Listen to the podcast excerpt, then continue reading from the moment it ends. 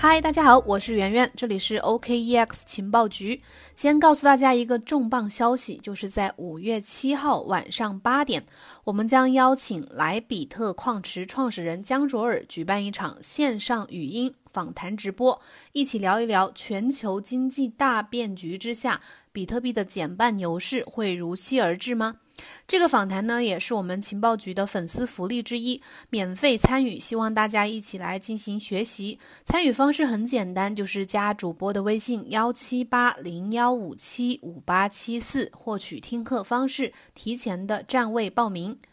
而我们今天呢，要探讨的话题也是比特币本身一个比较开脑洞的话题，关于比特币在接下来的牛市中币价最高能到多少。以及币价到了这个高度会对整个世界产生哪些影响？最近呢，这个 Twitter 大 V Plan B 发布了一个新的比特币估值模型 S to F X，它的模型认为呢，在2020年到2024年期间，比特币的价格将涨到28.8万美金。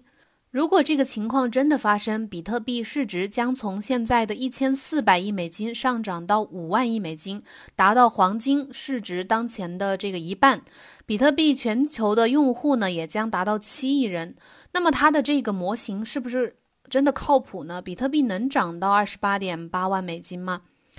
呃，我们不知道你们有有没有听过这个 S2F 模型啊？这个比特币 S2F 模型就是英文的名字叫 Stock to Flow，就是产量、存量、产量模型。相信有些人是听过或者在分析文章当中是见过的。最初的这个比特币 S2F 模型呢，是发表在2019年的三月。这个模型是基于月度的呃比特币价格数据的一个公式。这个模型激起了全世界很多这个定量分析人员的兴趣，很多人通。通过这个模型啊，验证了它这个模型和比特币价格之间的非虚假关系。二零一九年六月份呢，这个知名分析师 Plan B 根据 S2F 模型预测，认为比特币可能会在二零二八年突破一万亿美元的市值，也就是单个比特币价格呢也会达到涨到五万美金。而最近，这个 Plan B 又基于原先的模型基础上发布了一个新的估值模型，就是 S2FX，是一个比特币 S2F 跨资产模型。这个模型认为，在2020年到2024年期间，比特币的价格将涨到28.8万美金。这个模型看起来啊，这个从这个估值价格看起来是比原先这个 S2F 模型是要激进六倍的。从这种预测，呃，从今天来看呢，是非常不可思议的，因为它超出了我们很多人的预期，压根是想象不到这个价格的。但是这就是有意思的地方，今天脑洞呢就从这里开始。大家觉得比特币涨到二十八万美金真的靠谱吗？针对这个分析师 Plan B 的这个二十八点八万美金的这个预测呢，微博上有人针对这个话题进行了专门的调查。调查结果显示，有百分之六十的被调查者认为，比特币受限于这个一兆的区块容量限制，不可能涨到二十八万刀。正常情况下，比特币网络产出一个新区块是需要十分钟左右，每个区块能够接纳的交易数量有限，所以当交易活跃度低，一般交易十分钟左右就能到账。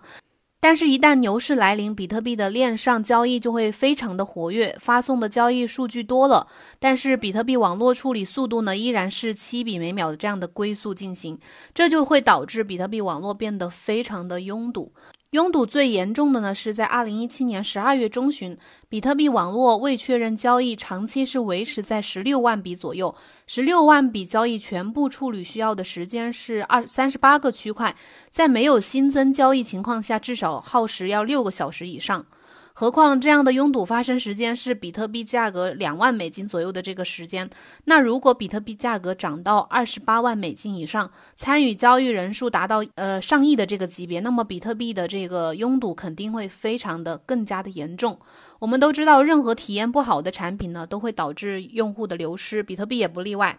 二零一七年，正是比特币的剧烈拥堵，才导致了大量的资金转移到了以太坊啊、莱特币啊这些主流币的身上。二零一六年到二零一七年这两年期间呢，比特币最高的涨幅是二十五倍，而以太坊的涨幅达到了三百倍，莱特币的涨幅超过了一百五十倍。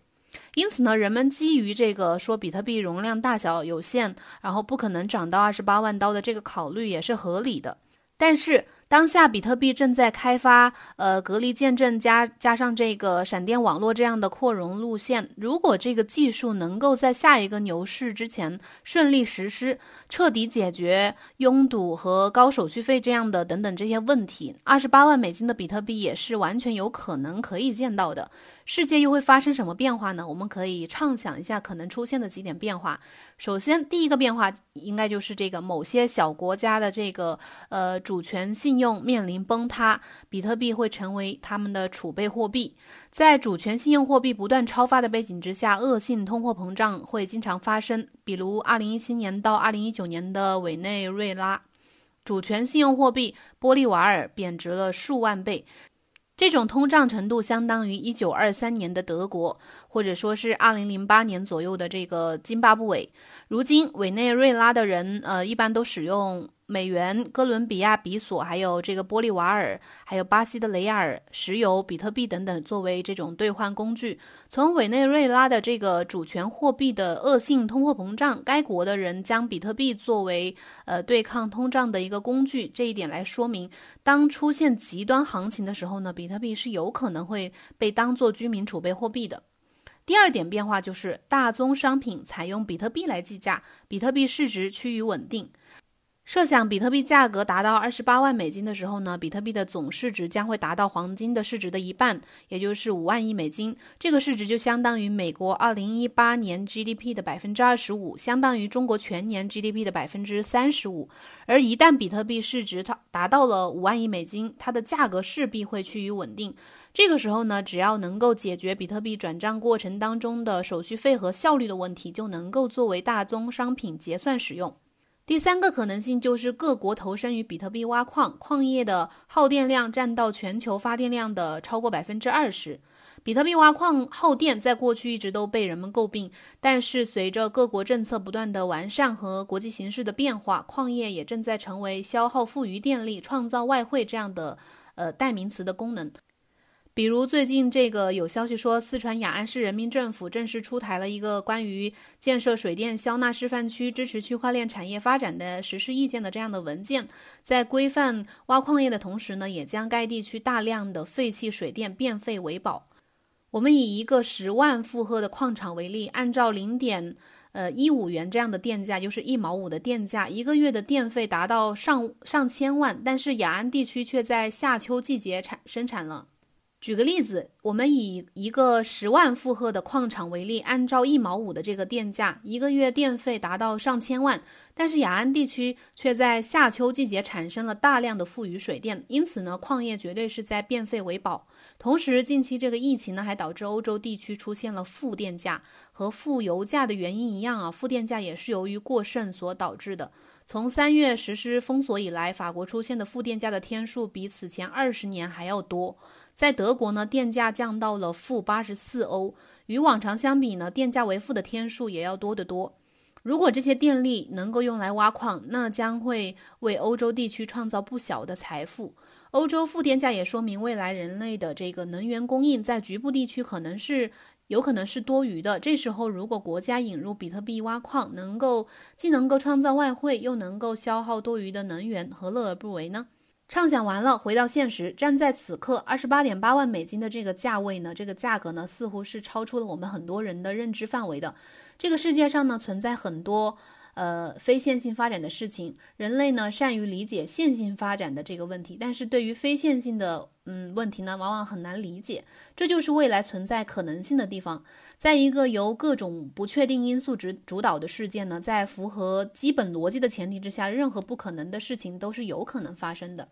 身处时代变革当中的我们呢，最重要的就是去提升认知，学会将自己的习惯性的单线程思维方式转变成多线程的思维，也许就能超越自身。以上就是今天的节目内容，感谢收听，别忘记加主播的微信幺七八零幺五七五八七四来听我们对话江卓尔的分享哦。好了，明天晚上同一时间再见，拜拜。